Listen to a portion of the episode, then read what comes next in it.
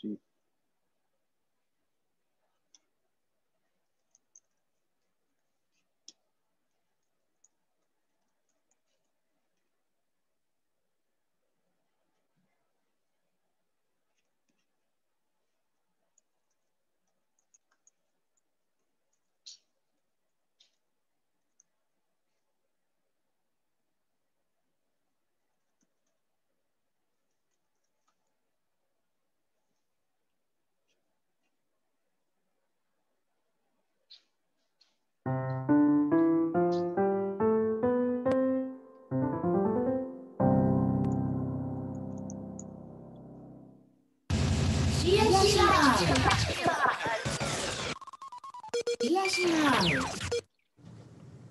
はい、皆さんどうもこんにちは。林正勝でございます。そして、斉藤さん。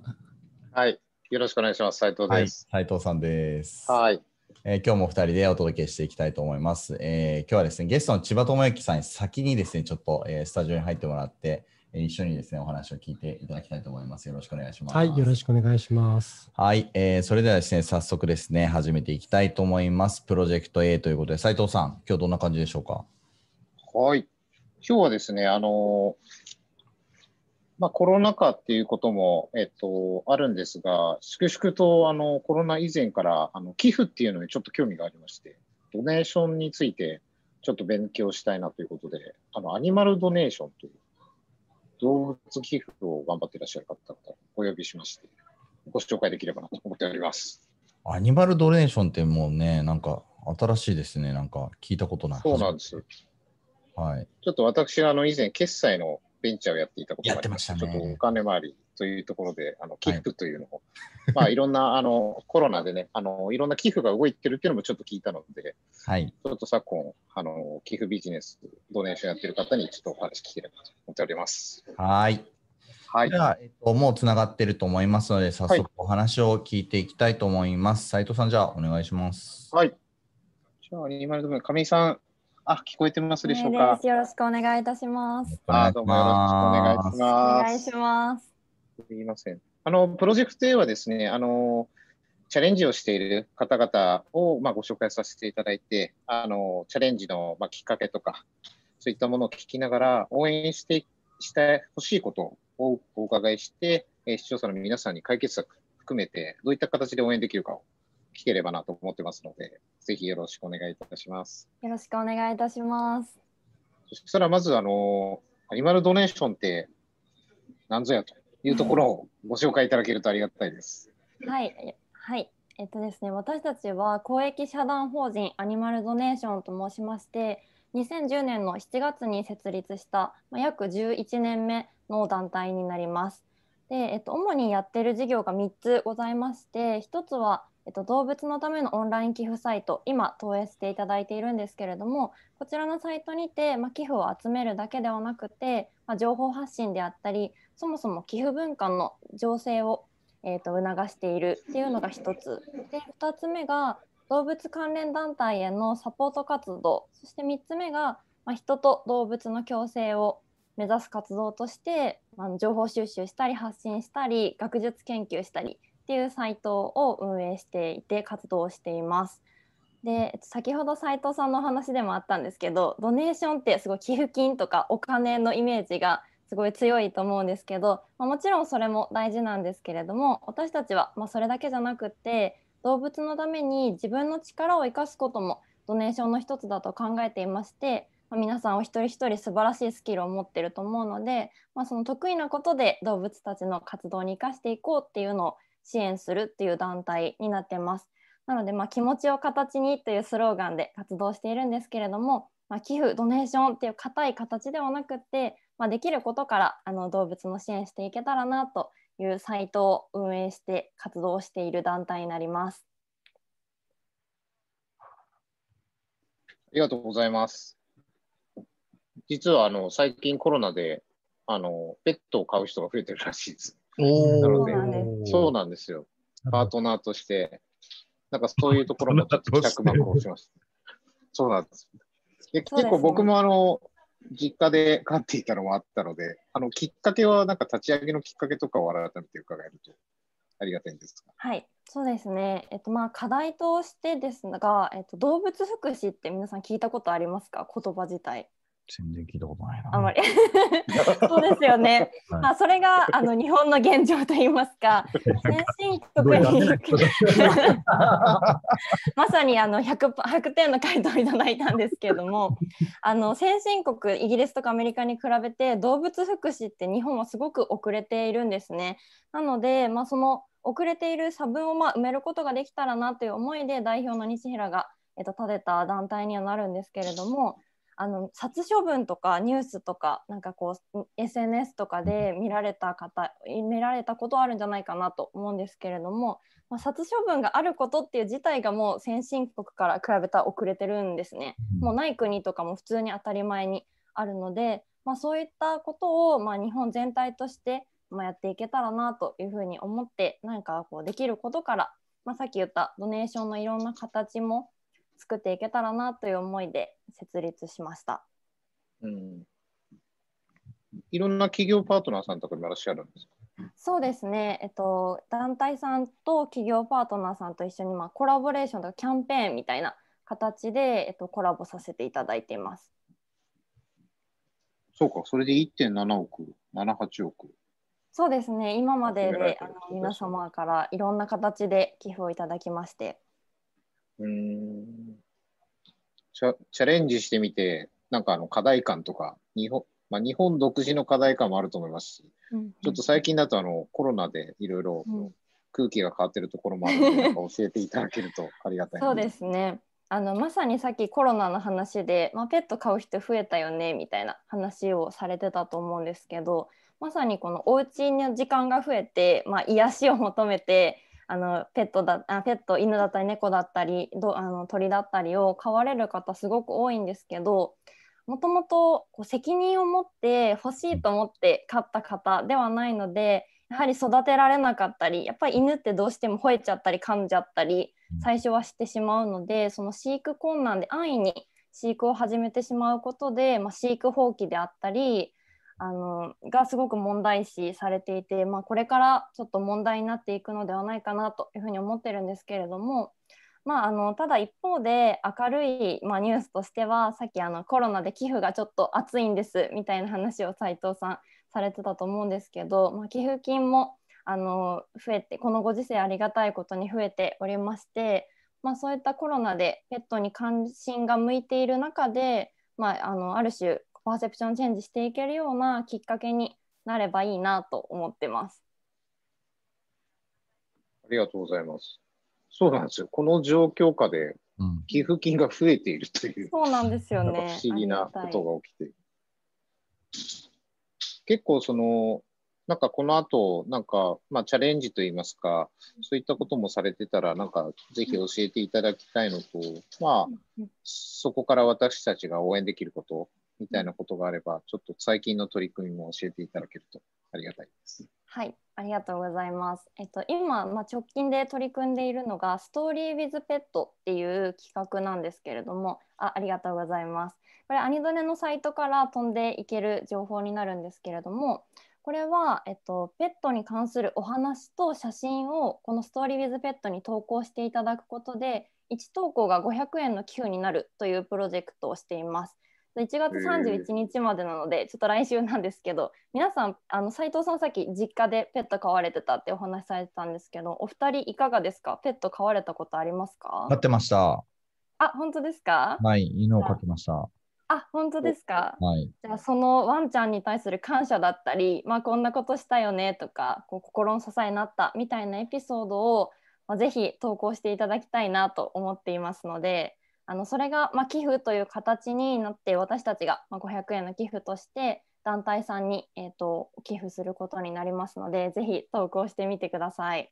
うん1投稿500円って、まあ、まあまあ、すごいです。うんそうなんですよね皆さんこう SNS でこう日記みたいに上げる方最近増えてるじゃないですか。まあ、本当それぐらいの軽い感じでいいのであのこういったとこ公園行ってありがとう楽しかったよねとかこういう辛い経験した時に言ってくれて本当助かったみたいな本当何でもいいのであのきっと思いは届くかかなっていうふうに思ってますので、うんぜひ投稿してみてください気軽に。なるほどな。なんかまあ、パートナーとね、あの、過ごす時間が増えた分、まあ、エピソードも増えると思うので、いいなと思ってるんですけど、直近なんかあの、寄付をするときってなんかあのうん、日本人って少しうん。抵抗があるようなイメージを持ってるんですけど、その辺って動物寄付ってどうなんですか？ね。やっぱりまあさ斉藤さんおっしゃられたように寄付自体にちょっとハードルが高いかなというふうに思ってまして、特にあの悲しいかな 怪しい団体さんとかもいろいろあったりする背景もあって、なかなか寄付に対してネガティブな意見だったり見方多いんですけれどもあの私たちがこう寄付をお届けする団体さんは私たちが責任を持って、まあ、面談をしたり現地に実際に行ったりして、えーとはんえー、と選ばせていただいているのであの確実に動物福祉に役立つっていうふうなことを徹底してやっているのでそこは安心して 寄付していただけたらなと思いますしあのサイトにたくさん載ってるんですけれどもいろんな形で寄付を募集してます。あの物だったりお金だったり、まあ、こういう投稿だったり、まあ、いろんな形があるのであの自分がややりやすいなと思う形から入っていただけたらありがたいなと思ってます。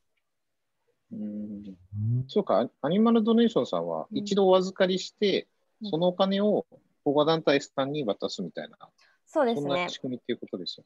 うん。あ皆さんあのどの団体に寄付していいかわからないじゃないですか、わか動物のためにしたいなって思ってる気持ちをそのまあ、形にしたいなっていうので中間組織として活動しているので私たちに預けていただければ責任を持ってあのちゃんとしたというかあの動物福祉のためにしていただいている団体さんに寄付させていただいてます。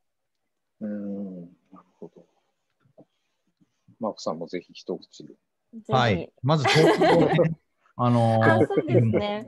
投稿も皆さんぜひ、あの、今日せっかく千葉さん来ていただいてるので、千葉さんなんか質問とかあったら、さっきの殺処分があることそのものがもう先進国としてっていう話あったじゃないですか。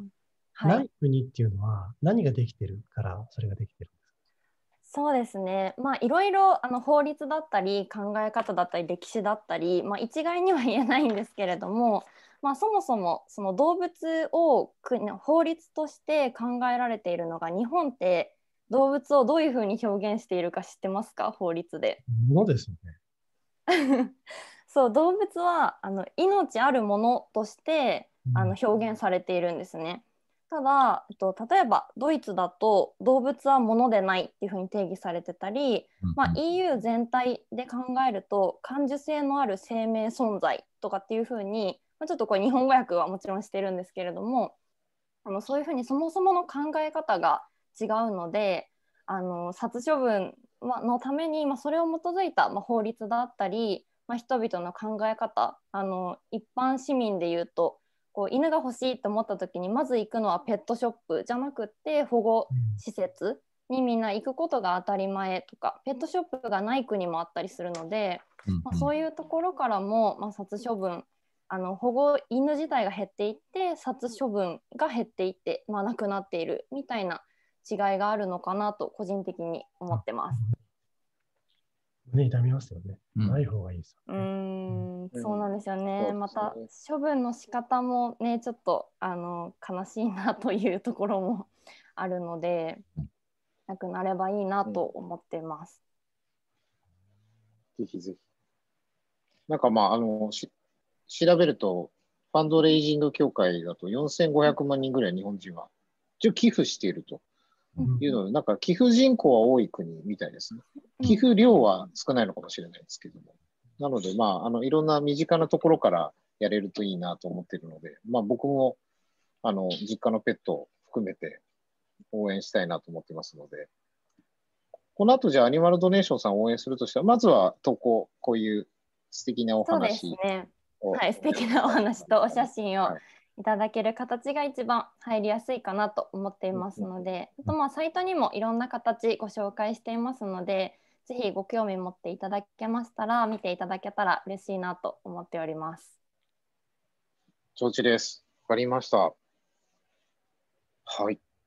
じゃあ、アニマルドネーション。はい。あの、本日はありがとうございました。いろいありろちょっと、がとうございましあの、た。この状況下なんでね、パートナーのことを思って寄付できるといいかなと思っておりますので、はい。ぜひ応援よろしくお願いします。ぜひよろしくお願いいたします。ありがとうございま。すいますせん、ありがとうございあました。りがとうございました。はい素晴らしいですね。こういうね、うん。寄付とか。斉藤さんらしい、こう、優しい。なんか最近、優しい紹介を。なんかでもあのコロナになってあの、ライフスタイル全体を眺めるようにはなりましたね。うん、うん。あの、まあビジネスも一つもちろんありますけど、まあ、前回のキャあのキャンプとかもね、はい。グランピングとかそういうので、キャンプが全てをなんか受け入れてくれるみたいな名言も前回ありましたけど、ありますね。ライフスタイル自体をちょっと見ていくと面白いなと思いました。はい。なんか、斉藤さんの理想的な枕で次さ、次の千葉さんの話に 入っていけるなというところなんですけれども、じゃあ早速ですが、打ち手会議、えーに行きたいと思います。はい。えー、打ち手会議ですね。今日36回目になるんですけれども、えー、千葉智之さんにお越しいただいております。改めましてよろしくお願いいたしよます。ろしくお願いします。お願いします。お願いします。えー打ち手会議はですね、えー著名人、専門家、えー打ち手医師との皆様に日本を良くする解決手段、打ち手をお伺いする25分のライブ配信企画でございます。というわけで本日はですね、はい、36の手ということで、オンライン人脈の打ち手ということで、千葉智之さんでございます。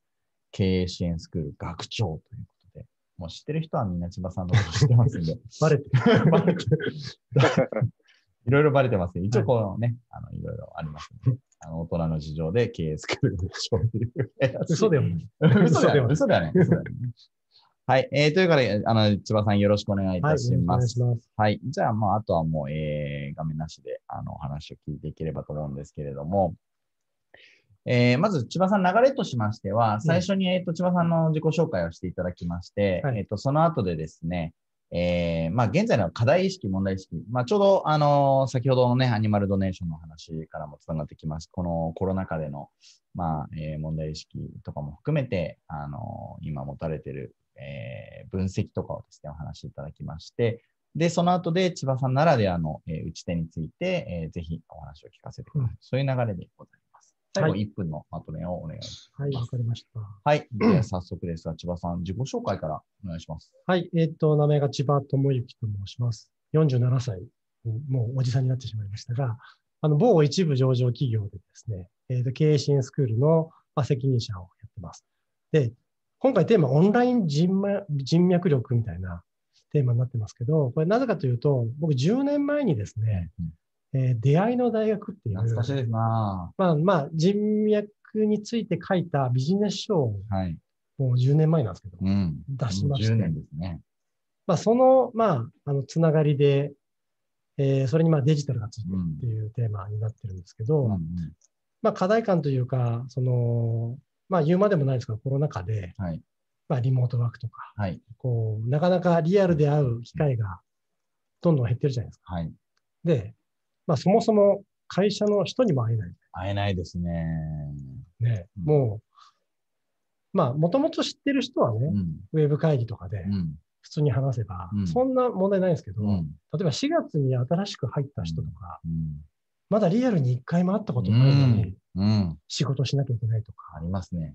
まあ、マネジメントしなきゃいけうん。ないとか、あるじゃないですか。うん。で、まあ、課題感というか、オンライン人脈力というよりは、うん。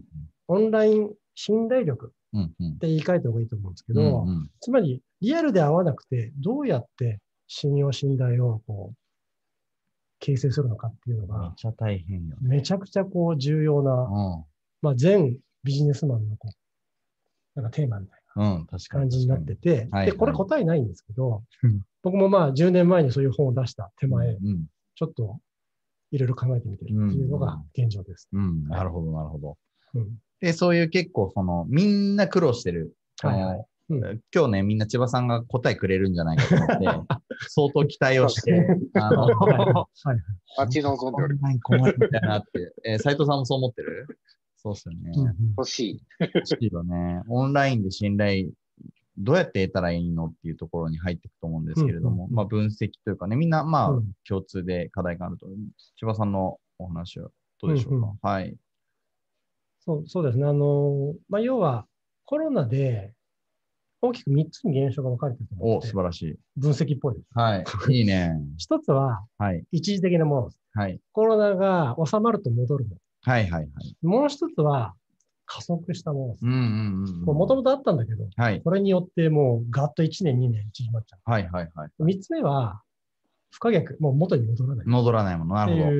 この3つにちゃんとこう分類して考えるのがすごい大事だな。なるほど。はい。。で、リモートワークで言うと、うん。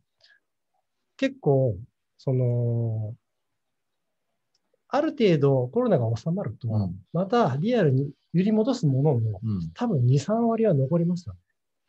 えーえーコロナが明けてもリモートワークは2、3割は残る。そうそう残るねだから、100%のうち2、3割はうん。家でやるっていう風になることもあれば、うんうん。まあ IT の会社とかもそもそもリモートをメインにしてっうんうん。ていう、こう、大部分がリモートとか、まあいいろいろ全体こう、比率で考えると多分2、3割は残るんで、うん結構主要な働き方の一つになりうんますよ。うんうん。これ結構不可逆なうんものかな。うんうん。でもう一つ、コロナで言うと、いわゆるウェブ会議。うんうん。これもともとありましたよね。うんうんうん。そのウェブの会議の。そのサービスとか。うんうん。けど、やっぱりリテラシーとか習慣とかでこう道具はあるけど、うん。やってなかったですね。うん。会わなきゃダメだよね、みたいな。な。けど今回、強制的に使わざるを得なくなったで、うんん。みんな慣れちゃったじゃないうんうんうん。そうなると、もう多分、今後単なる挨拶でうん。人に会えなくなるんですよ。営業とか。ちょっとご挨拶で。そうそう。あ、いいです、いいです。あ、ズームで10分ぐらいでみたいな。そうですね。確かに。これ結構でかいです。でかいですよね。うんそう逆に言うと、うんリアルで会うことの価値が相対的にめっちゃ上がるんです。うん。会えると確、かに。会えるとちょっと脈があるうん。みたいな話ですね。それはすごい思いましたね。で、あともう一つは、社内向けと社外向け。まあ、うんいわゆるこう、営業とか商談っていうのは社外、はい社外の話なんですけど、うんそういう系の本って今いっぱい入ってます。うんうんうん。社外向けの。うん。で、これはまあ、あの、いろんな方が考えてるんで、うんそれはそれでいいかなと思うんですけど、うん。結構社内の、うん。いわゆる、このコミュニケーショうんうンん。の問題って、うんまだ手つかずだなと思ってて、うん。で、僕はあの、実際に4月ぐらいからリモートになって、ううんちの会社は未だにリモート継続うんです。うんうん。だから、、ほとんど会社みたいな。うん。っていう中で何が起こってるかというと、グループ内は逆にうんコミュニケーション濃くなって、うんうんうん。チームスとか、そういうサービスをフル活用して、で、情報もフルオープンにして、うん。もうコロナ前よりも今の方が情報流通は非常に円滑。うん。うん、確かに。うん。うんこ。れもう丸なんですよ。うんだから中はすごくいいんですけど、うん。部署が違うところうがん。一挙に希薄になるんです。ああ、確かに。直接の仕事のつながりがないと希薄になる。うんタバコルームみたいなのそう、がタバコ部屋とかない。ないですね、ああいうつながりが。特にね、斜めが。斜め。だから他部署の若手ってもうね、うん。顔が思い出せない。ああ。うちスタッフ100人近くいるんです。うんうん。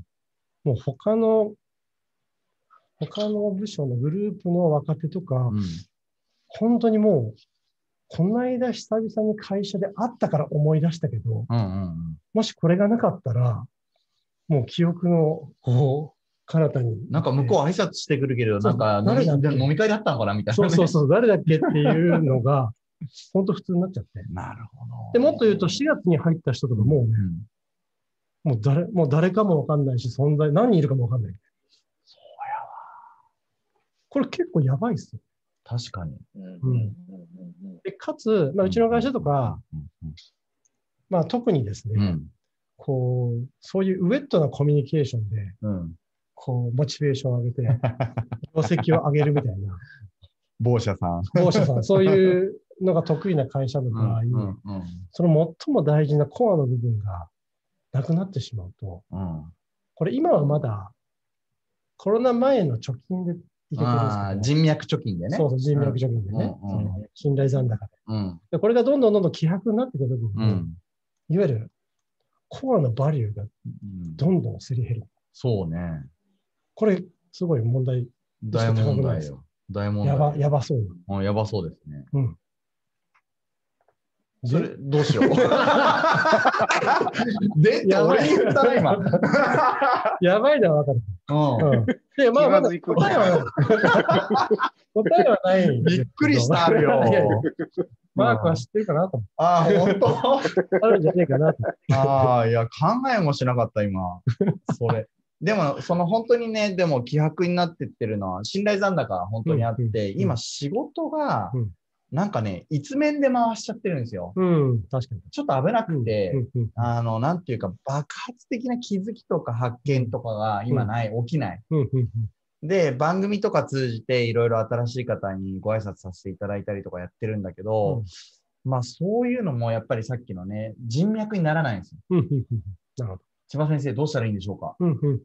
だから、やっぱり夜、こうウェットに飲みながうんら仲良くなった人と、うん。こういう会議で、ましてやオンラインで、うんこんにちはだけだと、うん。全然濃さが違います。違いますよ。うんうんあの、結構その、まあ、人間関係の話いくと、うんその、何が起こってるかというと、うん。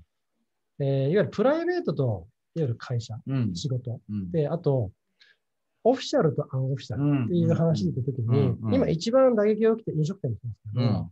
会社で、えーオフィシャルな、うん。割と大人数とか集団の、うんまあ、飲み会とかってのがほぼないでしょ。うん。ないですね。逆に、プライベートの少人数の飲み会とかは、うん根強く残ってるまあ、っ継続してますわね。うんていう、その大きな二極化が起こってて、うんこの会社側の方が結構なくなっちゃってるから、うんえっと、すごい困るよねっていう話になるんですよね。で、結局これって、うんその、いわゆるズーム飲みとか、うん。4月、5月ちょっっと流行りましたよね。入りましたね。けど今ほとんどやってないですよ。だるいよね。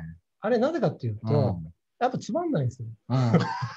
勝てないあーリアルにで他に選択肢がないときは、うんしょうがなしにあれやってたけど、うん。まあ、会おうと思えばまだ緊急事態宣言でうんも会えるっていう状況だと、やっぱりあれやらなくなっちゃうんですよ。やらないですわね。だからどうしてもオンライン限界があるなとうん思って、うんだから、あのーななんでかというと、そのリアルの代わりに全てオンラインでうん。うん解決できるかというと、うん。多分無理だ。うんうんうん。まずさっき言ったように、無理だし、うん。かつうん。相対的に価値がめっちゃ上がるんですよ。うん。ううんん会う、リアルで会うという。うんうんうんまずこれを押さえておいた方がいい。うんうん。うん。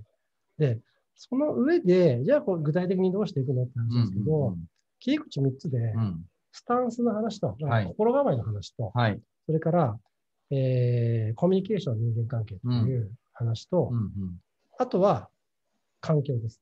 スタンス、コミュニケーション、環境。環境。はい。でえっ、と、スタンスの話は、今話したような話はまず押さえておくって話と、うんこのコロナの現象を3つにちゃんと分けて整理する。まあ、うん。初めに言った話、うん。そこはちゃんと押さえた上で、うんうんうん。これは非常に大事なスキルだっていうのうんをちゃんと自分で持っといておいて。うんうんあつまりここができる人とできない人だと今後すげえ差が開く。うんうんうんうん、そういうこう、上辺の、上辺のつながりだけの人と、うん。ちゃんとプライベートも含めて、うん。オンライン上でも信頼ケースができる人で、うん。どんどんどんどん差が開く。開きますわね。うん、で、えーコミュニケーションもすごい差があの変わってきてて、うん何かというと、えっと、僕はあの本業で経営スクールなんで、うん。イベントとか授業いっぱいしてるんそうですよね。で去年もリアルからオンラインに全部切り替えて、うん。今オンラインオンリーでやってるんです。うん。けど、やっぱりオンラインコミュニケーションならではのスキルって結構あって、うんうん。まず一つは、これもまとめちゃうと、オンラインって全て2割ました。うん。だからこう、普通に喋る、リアルでうん。喋るときよりも2割ぐらい、うん例えば声のトーンとか、ジェスチャーとか、うん反応とか、うん2割増しぐらいにしてちょうどいい。うん。おー、超、それはいいね。はい。オンラインにありました。はい。うん。これあの、アナウンサーの人も言ってたんですけど。やっぱりこう、目の前にいないから、うん。その、いわゆる、この対面の時の、その、言葉とか以外の、うん。いわゆる気配みたいなもの全部ないじゃないですか。うん。だから、2割増しぐらいでやらないと、同じレベルで伝わらないっていうう話ですね。ん。うん。で、あとまあ、なんか、ナレッジ的な話すると、うんうんコミュニケーションで言うと、まず、動画、うん。動画というか、その今後、今までって、うん。ビジネスマンのスキルって、うん。うん。まあ、読み書き例えば、、まあ、Excel、Word、うん。うん。アクセスみたいな、そういう、うんそこら辺がこう基本スキルでしょ。うん。うんこ。こに今後、うん。フォトショーとかいられとか、お映像編集みたいなのが多分、うん。すごいあの価値が上がってくるエクセル、ワード、パワポじゃなくと。て、うんもう、そうですよね。でも、そうか、パワポ使えてた人、今結構うまくやれてるんですよね。だから、もうビジュアルで見せた方が早いから。うん。う。ん。うん。もう、もっと言うと、まあ DX じゃないけど、うん動画で1分半にして見せちゃった方が、うん。口でうんぬんかんぬん言うよりはうんうん全然早いじゃん。うん。だから多分、その、基本のスキルのが変わってくる。確かに、それは感じますね。これは多分すごくある。けど一方で、うん。テキスト力もより重要になる。うん。うん。だから、 Teams にしろ、 Slack にしろ、うん。テキストで分かりやすく伝えるスキルがないと、うん。回りくどい、よく言うじゃないですか、回りくどい、すごい長い文章を書いて、結局何が言いたいか分からない人がいますよ。よりは、簡潔に分かりやすく。伝えたいことがバッと伝えるっていう。テキストの力がないと、うん。多分、このオンライン厳しいです。なるほど。リアルだったらもうその場で、こう、ね、あれがあれでっていうそうそうそう、維心伝心な感じで伝えちゃえばいいんだけど、うん。結局その、会議もすごく変化してて、はい。いわゆるね、遊びがないですよ、今。ああ、ないですわね。全くない。要うんは、アジェンダ初めに切って、うん。えっと、喋ってる人以外は全部マイク切ってる人。うん、そうね。こう、アジェンダのこと以外喋んないんです。うんうんうんでさっき言ったように、会議前後の遊びもないし、タバコ部屋もないから、うん。こう、確かに会議時間も縮まって、うん。必要なことが喋れるんだけど、うん。けど、んいわゆるセレンビリティがないです。ないね。うん。それはすごい感じるそうそ。の偶発的な、この、イノベーションも含めて、うん。これどう作るんだっていうのがすうんごく、。うん。普通にやると、それが出てこなくなる。ああ、うん。それは、千葉さんは答えあったりするんですか？まあ。ななんか言った方がいいです。セレンディピティ作り。なんか、うちで言うと、うちの会議の頭に、うん。しょうもない話をすることにしてるんですよ。うん。なんか、誕生日なんだって？みたいな。ああ、すごい、いくつになったの？みたいな。っていうところから、まあ何にも出ない時もあるんだけど、別にそれはその、お互いの相互理解が深まるから、それでいいじゃないですかで、なんか出てくる時もあるんですよ。いや、代理店の誰さんに会って、おお、元気してんの？みたいな。うんいや、今こんなことやってる人で、ええー、みたいな。いや、だからそれは、うんいわゆる、いわゆるチェックインとか、はいアイスブレイクをうんもうルーチン化するでしうん。そうです。ょ。で、今までってそれはう、ん。どっちかというと無意識になってた。やってたねけ。ど、うん。切れちゃった。うん大丈夫ですか？大丈夫です。これからって、その、それをもうルールにしちゃった方がいいなるほど。必ず初めに入れる。うん1分、2分。うん。うん。うん。そうしないと、作れない。うんうんうんうんうん。うん。フォーマット化するんじゃないかなと思って。もう、確かにオンラインで、うん。あ、オンラインで雑談しちゃダメな感ありますよね。あ、そうそうそうそう。なんとなく、そうなってる。うん。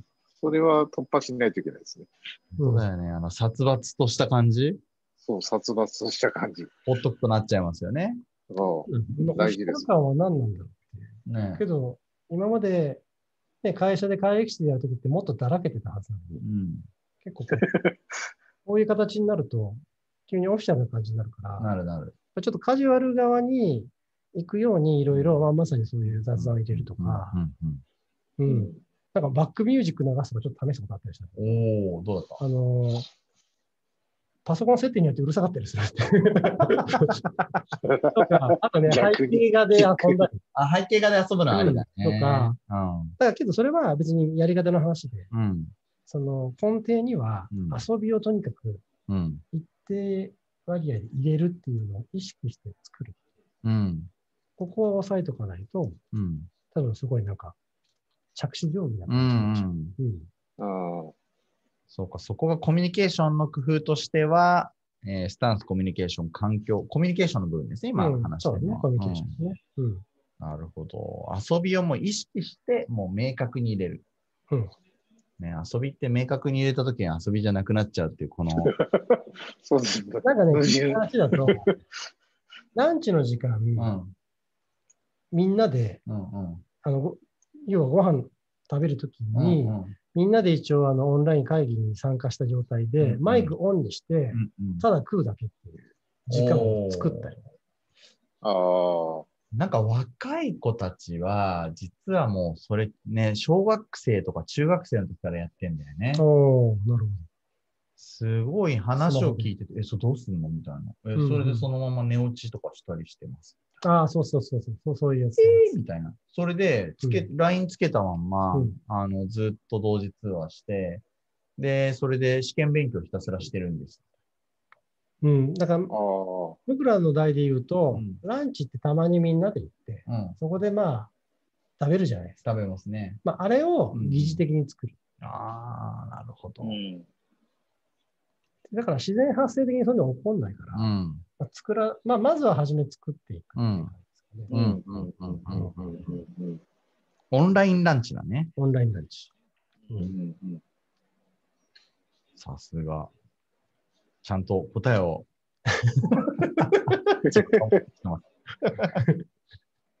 はい。そして、このあたりから環境の話になっていくんですかね。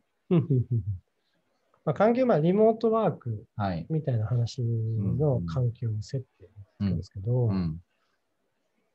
まあ、一番抑えなきゃいけないのは、うん。まあ、当たり前ですけど、通信環境。うん。うんはい。で、あまあ、結局、要は何を抑えなきゃいけないかが分かっていれば、うん。こう、how to は別に人それぞれなんで、うん。なんで通信環境かっていうと、だって普通にリアルで会って会議してて、うん。途中で人がいなくなることないでしょ。言ることってないでしょ。トイレに。ねけど、オンラインならあり得るわけですえ。。ありえますよね。よくいなくなる人いるよねブ。チッと落ちちゃう。うんうん。とか、会議が始まってからいろいろ設定する人いるでしいる。ょ。うん、あ。会議だと会議始まってから資料配ったりするに近いかうら、ん。まあ段取り悪いなっていうん。やっとけよって話だよねそ。れが、この、リモートワークにおける通信環境、うんうんまあ、画像の荒さも含うん。めて、うんうんこれはだからもう、絶対にこう、他が全部台無しになってしまう。いわうん。うん。ゆるボトルネックですよね。そうか。内容が頭に入ってこないですもんね。内容の質とか関係ないですよ。だってうん切れちゃう。ああ。ノックアウトファクターってやつですね、ノックアウトファクターね。これも抑えないと、要は僕らは要はプレゼンで言うと、うん。すっげえ大事なプレゼンの日、うんうん徹夜で前日資料を作っても、うん。当日プロジェクター壊れたらアウト。ああ。地獄。だから僕、そういう本当に大事な時は、そういうプロジェクターとかバックアップ2台必ず持ってますそうよね。怖くて。そうね。何らか何かパソコンにしたく。同じ。うん。それとうん。全く一緒で、うん。通信環境だとうか、ん。そういうところはまず抑えなきゃいけない、うん。まず要点です。そうですね。その上でうん次に大事なのうは、姿勢ね。姿勢。姿勢。どういう？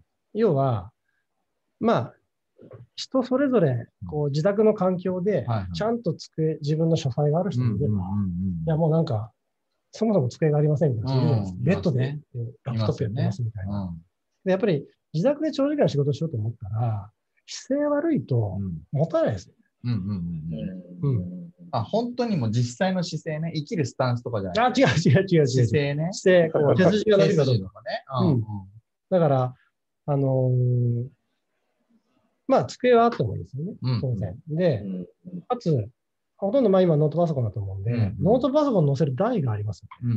うんなんかこんな。うんありますあります。あれないと、やっぱこう、猫背にちゃうなりますね。わかるわかこる。の下にこの目の高置きだと。さのやつね目の高さにあるやつで、うんさらに言うと、うん僕ですね、あの、2箇所うん調節できる台あるでしょ。え？この高さと、このパソコンの角度。うんうんうん。これ2箇所調節できた方がいいです。なんで？要は、タイプしながらうん画面が目線のところに来るようにうん。しないと背筋が伸びないです。なるほど。だから投資するならそこなんです。うん。なるほど。投資しどころは、うん。その台、まあ大した値段じゃないですか。うんうんうん5000円ぐらいのね、本当そうだね。それだけで生産性が全く変わる。うん。うんうんで、まあ何が言いたいかというと、別にあの、台を買いましょうとか、うん。通信環境のそのいいいいプランで入りましょうとかっていうのが言いたいわけじゃなくて、うん。抑えるべきはうん。通信環境と、うんあと姿勢だと。うん。姿勢が担保できれば、うん。こう生産性高く、うん。健康的に仕事できるよ。なるほど。うんなるほどみたいな。そこのこう、答えをどうしても欲しがるんだよ、みんな。欲しいよ。すごい欲しい。ハウトゥーじゃなくて、うん。この大元のこう抑えるべきポイントをみんなちゃんとうん抑えた方がいいな。なるほど。もうついつい、千葉さんは通信プランどれに入ってるんですかみたいな話になっあ、ちゃう、ね。そうそうそうそうそうそう。そんなそこの別に、じゃねえと。そこじゃない。ちゃんと切れずに、えー快適な通信が担保できれば、別に NURO だろうが、なんだろうが、なんでもいいよっていう。そうね。ううんん、確かに確かに確かに。本当そうですよね。今の整理でも分かりやすいですね。スタンスとコミュニケーションと環境っていうね。はい。だからそういう3つの軸で整理をしながら、えーどんどんそういう関係性を構築していきましょうというところだと思いますけど、斉藤さんなんか質問あったりするんですか？そうですね。なんかあの、まあちょっと聞いてて、やっぱりあの、雑談とかいろんなものを含めて機械を作んないといけないんだなっていうのをすごく自覚をしたのと、あとなんか成功した事例とかなんかある、あった、なんかこれやったらよかったみたいなやつ、具体的なやつがあると嬉しいなと思いますう。んそうですね。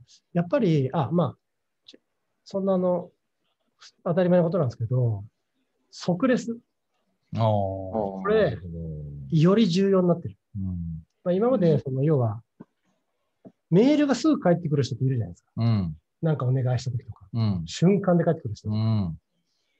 で、これオンラインになると何が変わるかというと、うん。何かをお願いして、うん瞬間で帰ってきて、うん。その後すぐミーティングがあったりする。うん。うん。今までだったら、うんじゃあ来週の何曜日に、もうもう要はスケジュール調査、はいはい。あの、うちの会議室で、みうたいなんうん。のが、うん。もう次の瞬間、ミーティングできちゃう。できちゃうね。本当そこれねそれができる人とうんできない人の差ってう。うん。めっちゃ広がりますよ。だから、結局その、あ、この人は即レスの人っていううん。イメージをつけることがうんめちゃくちゃ大切。第一早期。あ、時間ないから誰に頼もうっていう時に、あ、あいつすぐとりあえず返事返してくるから、うん。まずあいつに聞いとこうって思われるかどうかが、うん。成功するかどうかぐらいの分かれ目になる。そうだね。うん。あいつ遅いしな、みたいな印象ついてたらもう終わりだよね。もともと、もともとそれは大事なんだけど、うん。このオンライン化においてう、ん。よりそのレバレッジが高まってる。うん。うん。うん。うん。うん。だからとにかくそこ、だから僕結構早いでしょ。はいはい。あれはね、が頑張ってる。なん。だね。頑張ってる。とりあえず、うん。とりあえずなん。か返す。返す頑張ってやってるん。ですあの、居酒屋のファーストドリンクと一緒でうんうんうん、最初の返事がどれだけ早いかが大事だと思って、るんですよ。そうそうそう。あ、ちょっとごめん、今日夜中になるだけでも、そうそうそうそうそう。答えじゃなくて反応することそのものが大切。なるほど。あはい。っていうのを感じますね。はい。そんな中、あっという間に千葉さんにお話を聞く時間がもう、えー終わりへと近づいているんですけれども、そろそろじゃあ千葉さん、まとめをですね、えーやっていきたいなと思いますけれども、オンライン人脈の打ち手ということでお願いしていいでしょうか。千葉智之さんです。なかなか難しいですが、まあ、オンライン人脈、言い換えるとオンライン信頼力ですね。うん。オンラインでどう信頼形成していくのかっていう話なんですけど、うんそのベースとしてうん、僕デジタル存在感って呼んでるんですけど、存在が消えないように、うん。ちゃんとデジタル上で存在感を出していくっていうのが、多分、まあ、全てのベースに大事になってくる。うんその上でさっき言ってた即レスとか、うん。こう、う書きん。めるとか、そういうコミュニケーションの2割増しとかっていうのを、こうその上でやっていくんですけど、うん。そもそもうん。覚えてもらわないと始まらない。うん。こうデジタルで存在感を出していく、まあ、信頼力をつけていくっていうのを心がける。まとめであの、新しい言葉を出してしまいました。そうしたいのに時間がないと。掘りたいのに。デジタル存在感は、うんもう本当に超 agree で、あの、今、その、一億総オンライン状態なので、うんうんあの、普通にやってるとどんどん埋まっていくんですよね。で、発信しなきゃいないのと同じになっちゃうっていう、お店もそうですよね。だから千葉さんがね、頭をきれいに丸められて、そうそう。坊主になりました。私は金髪にし、みたいな。ここちょっとなんかそういうデジタル存存在感。を評価する割り増しに。打ち手なんで。ね、後付けかもしれない。はい。というわけで皆さんもですね、ぜひ一緒にデジタル存在感を出して、その上に、えー、2割増しのコミュニケーションとかで信頼感を出しましょうというわけで、えー、オンライン人脈のうちで千葉智之さんでした。ありがとうございまはい、した。ありがとうございました。ありがとう。